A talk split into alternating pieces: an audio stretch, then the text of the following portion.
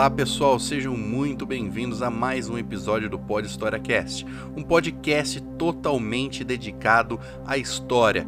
E hoje nós vamos conversar um pouquinho sobre uma das maiores revoluções que a humanidade já passou, o primeiro passo que fez com que a raça humana criasse civilizações.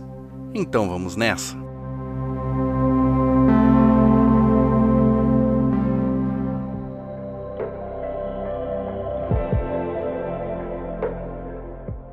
Quando pensamos em comércio, sempre vem em nossas cabeças coisas que acontecem nos dias atuais, como por exemplo uma loja em um shopping ou no centro da cidade e que temos dinheiro em nossas mãos para comprar qualquer coisa, uma peça de roupa, um item eletrônico ou até mesmo uma casa. Mas nunca passa pelas nossas cabeças, de meros mortais imersos em um mundo automático, de que jeito isso entrou em nossa sociedade em qual momento da história comercializar objetos para o consumo de sobrevivência, ou até adornos decorativos que brilhavam aos nossos olhos e nos encantavam por ser tão brilhantes se iniciou. Se pensarmos em nossas reais necessidades, apenas bastam alimentos para nossa subsistência, mas sabemos muito bem que apenas o alimento que nos mantém em pé não é o suficiente para sustentar nosso ego moderno mas com certeza, após a revolução cognitiva, esse sentimento de ter pertences nos vem dominando há centenas de milhares de anos. Em alguns sítios arqueológicos, datados entre 30 a 25 mil anos atrás, na região da Nova Irlanda, uma das ilhas da Papua Nova Guiné, no Oceano Pacífico, foram encontradas ferramentas muito bem elaboradas, feitas de obsidianas, que são rochas ígneas compostas em sua grande maioria por vidro vulcânico. O que deixa tudo isso muito mais interessante é que naquela região não existiam fontes naturais desse material e através de análises dessas rochas foi descoberto que vinha da Nova Bretanha, uma ilha a 400 quilômetros de distância. Ou seja, os sapiens pós-revolução cognitiva eram exímios navegadores e também ótimos comerciantes, o que nos leva a acreditar que se fazia um comércio de materiais, provavelmente por escambo, a probabilidade de comercializar informações sobre suas regiões era bem grande, fazendo com que houvesse um intercâmbio cultural entre grupos completamente diferentes, podendo até expandir o vocabulário e aumentando a compreensão do mundo. Os sapiens comercializavam de tudo, desde pedras vulcânicas, pedras brilhantes, peles de animais e até belas conchas para fazer adornos decorativos. Porém, o comércio não parou por aí os alimentos também entraram na jogada algum tempo depois. Por volta de 10 mil anos atrás, os humanos perceberam que era possível manipular e controlar a vida vegetal e animal, que de certa forma não precisavam mais se deslocar constantemente para ter seu consumo de subsistência. As primeiras domesticações de animais e vegetais começaram na região do Levante, atual Oriente Médio, mas especificamente uma região da Turquia entre 10 e 9.500 anos, controlando o trigo e bodes. De uma certa forma, foi um processo natural essa domesticação, mas como tudo na vida e no universo, tudo tem seu lado positivo e negativo. O humano moderno não é nada diferente do humano de 12 mil anos atrás. Temos a mesma estrutura física e fisiológica para sermos caçadores-coletores até hoje. E você quer um exemplo disso em apenas uma palavra? Essa palavra é sedentarismo. Quando nós falamos a palavra sedentário, o que já vem em nossas cabeças é uma pessoa sentada no sofá de casa, que não faz exercício físico e geralmente está acima do peso. Em relação a isso, eu me tomo como exemplo porque eu sou esse sedentário moderno. E para não ser mais assim, eu preciso de uma dieta balanceada e exercícios físicos, exatamente igual os nossos amigos de 12 mil anos atrás.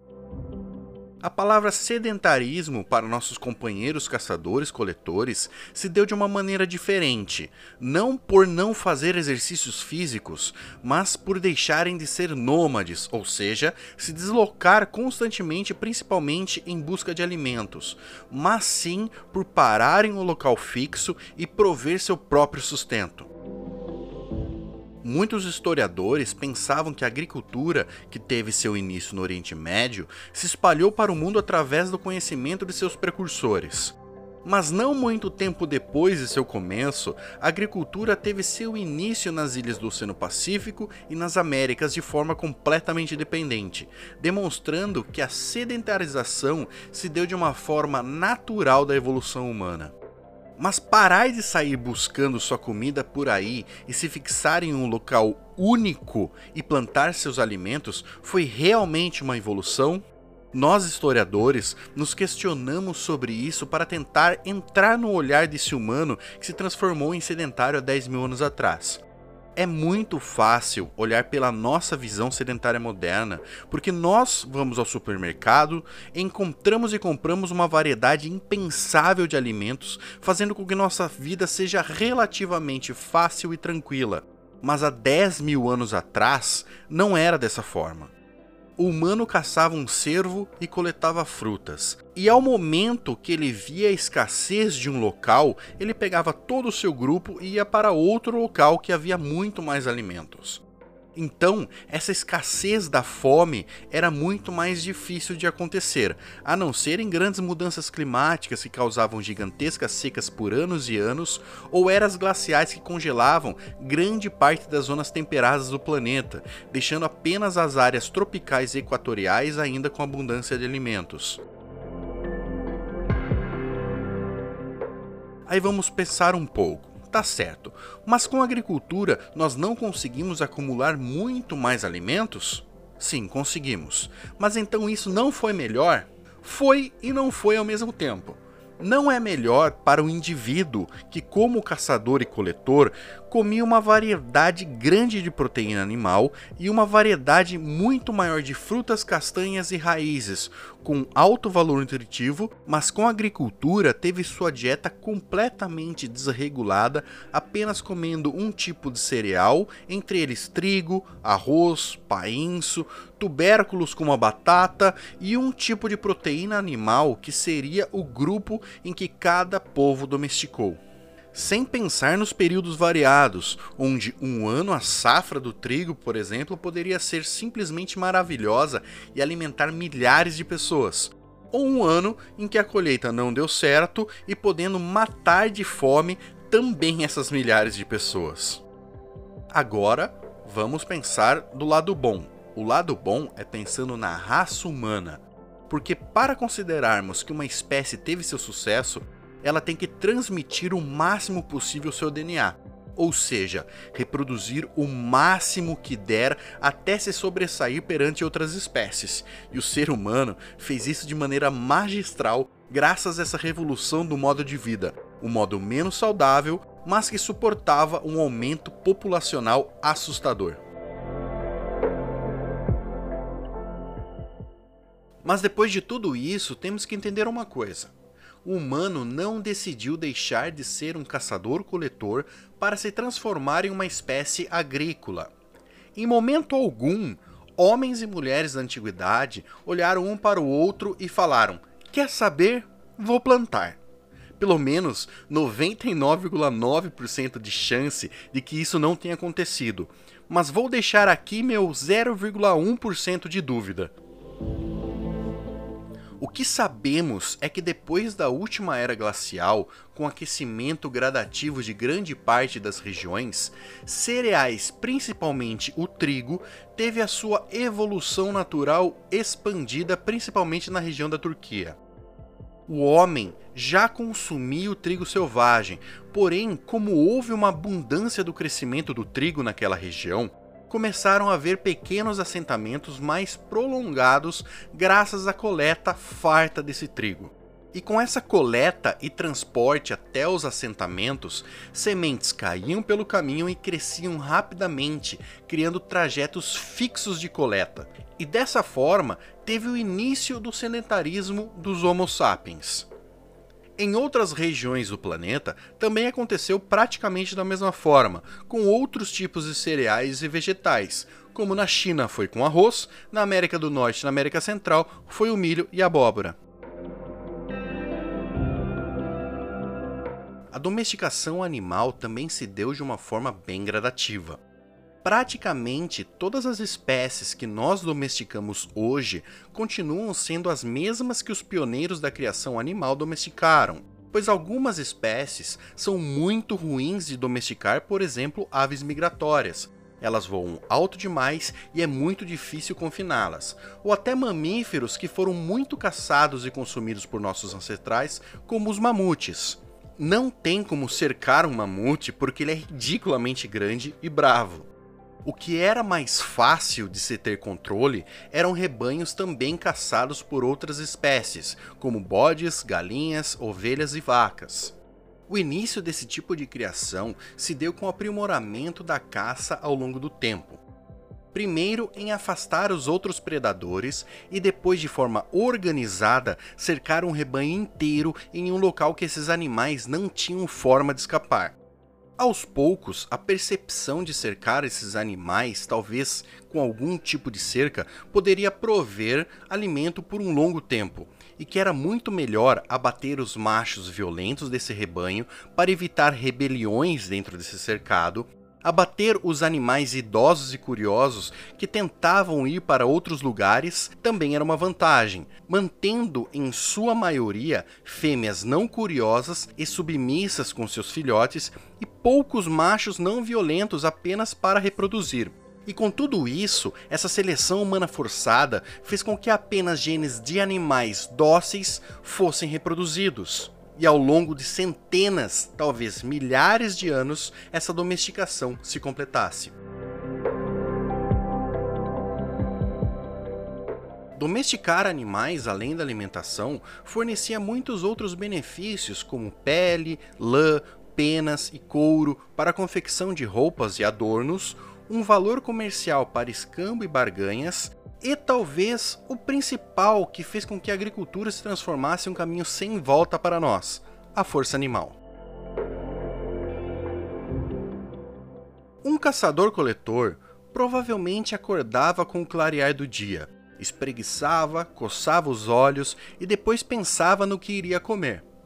Provavelmente tinha dormido próximo a um rio ou lago que teria água e peixes mais à frente, sabia que tinha uma macieira repleta de maçãs. E a meio dia de caminhada havia uma grande planície que poderia encontrar alguns rebanhos.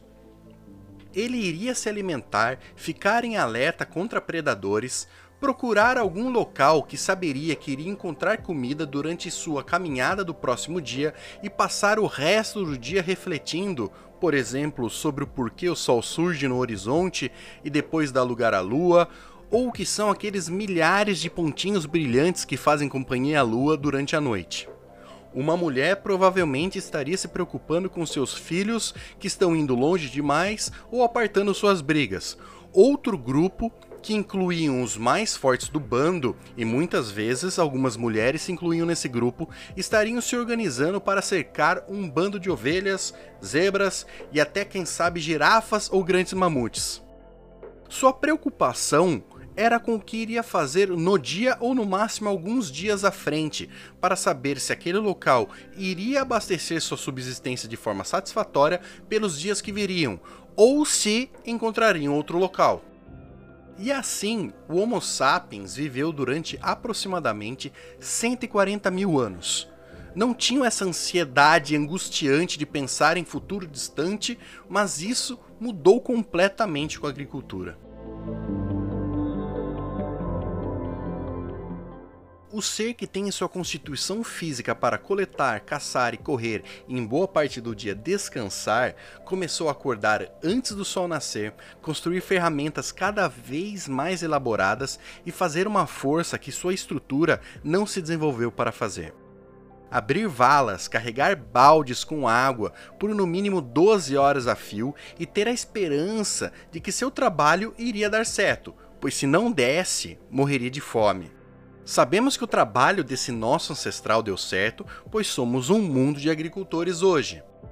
Mas tenha certeza, muitos homens, mulheres, crianças e idosos morreram de fome por erros cometidos na hora do plantio, ou porque as sementes não germinaram, ou talvez porque não se cavou fundo suficiente para colocar a semente, ou também porque não choveu na época certa e toda a plantação foi perdida pela seca, mas também pode ter sido porque choveu muito e a tempestade varreu a plantação toda. Mas quem sabe, gafanhotos devastaram a plantação que estava próxima da data da colheita. Talvez você esteja pensando nesse momento o porquê então esse humano antigo continuou a plantar e não voltou a ser um caçador-coletor. E essa resposta é relativamente simples, porque ele não lembrava mais que um dia ele foi um caçador-coletor. Como eu disse, nós não decidimos virar agricultores. Ao longo dos anos e gerações, aquele grupo foi esquecendo que um dia ele não plantava mais. Então eu vou criar um exemplo aqui para vocês. Um grupo de caçadores-coletores viu um local que eles chegaram e tinha muito trigo selvagem e decidiram ficar lá até esgotar o trigo. E talvez para esgotar esse trigo pudesse levar até meses. Acharam um local entre esse trigo e um rio e montaram acampamento.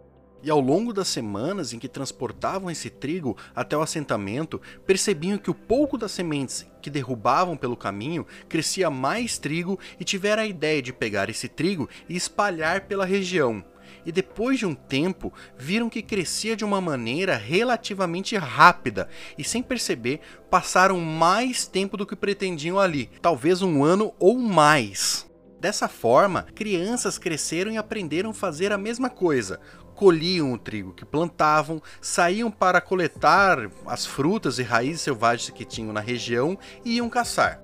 Sem perceber, ao passar das gerações, eles foram esquecendo que um dia eles andavam pelo mundo para buscar comida e provavelmente pensavam: ué, se a comida que eu planto aqui cresce, para que, que eu vou sair daqui? E as gerações futuras, quando tinham problemas de plantio e colheita, não viam outra alternativa a não ser tentar plantar e colher novamente. Não havia opção de lembrar o que seu octavô, por exemplo, foi um caçador-coletor. Eu dou esse exemplo para você pensar um pouco nessa situação, porque a maioria esmagadora de nós não sabe nem o nome dos nossos tataravôs, e muito menos o que eles faziam da vida. Nós simplesmente olhamos os exemplos que estão à nossa volta e seguimos. E foi dessa forma que não voltamos a ser caçadores-coletores. E cada vez mais avançamos com a agricultura, tentando achar alternativas cada vez mais eficientes para plantar, ter colheitas cada vez maiores e ter técnicas para armazenar cada vez mais comida para caso a colheita seguinte seja perdida.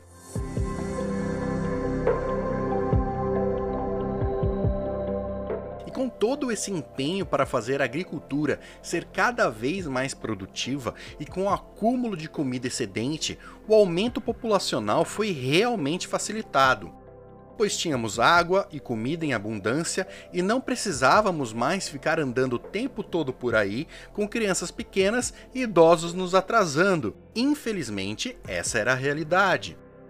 Com o local fixo, podemos ter mais crianças para ter mais mão de obra, consequentemente, mais bocas para alimentar e ter mais crianças para ter mais mão de obra, e ter mais bocas para alimentar e ter mais crianças como mão de obra, e ter mais bocas para alimentar e ter uma dízima periódica da reprodução humana, como temos até os dias atuais.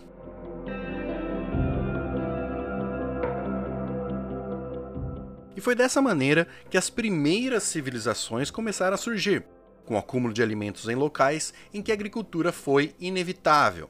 Mas sobre as primeiras civilizações eu conversarei com vocês no próximo episódio.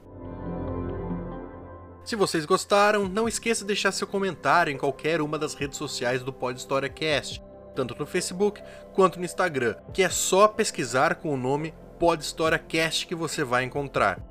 Se você teve alguma dúvida ou quer fazer alguma pergunta para ser respondida no próximo episódio, mande um e-mail para podhistoriacast@outlook.com.br. Então, um grande abraço e até a próxima.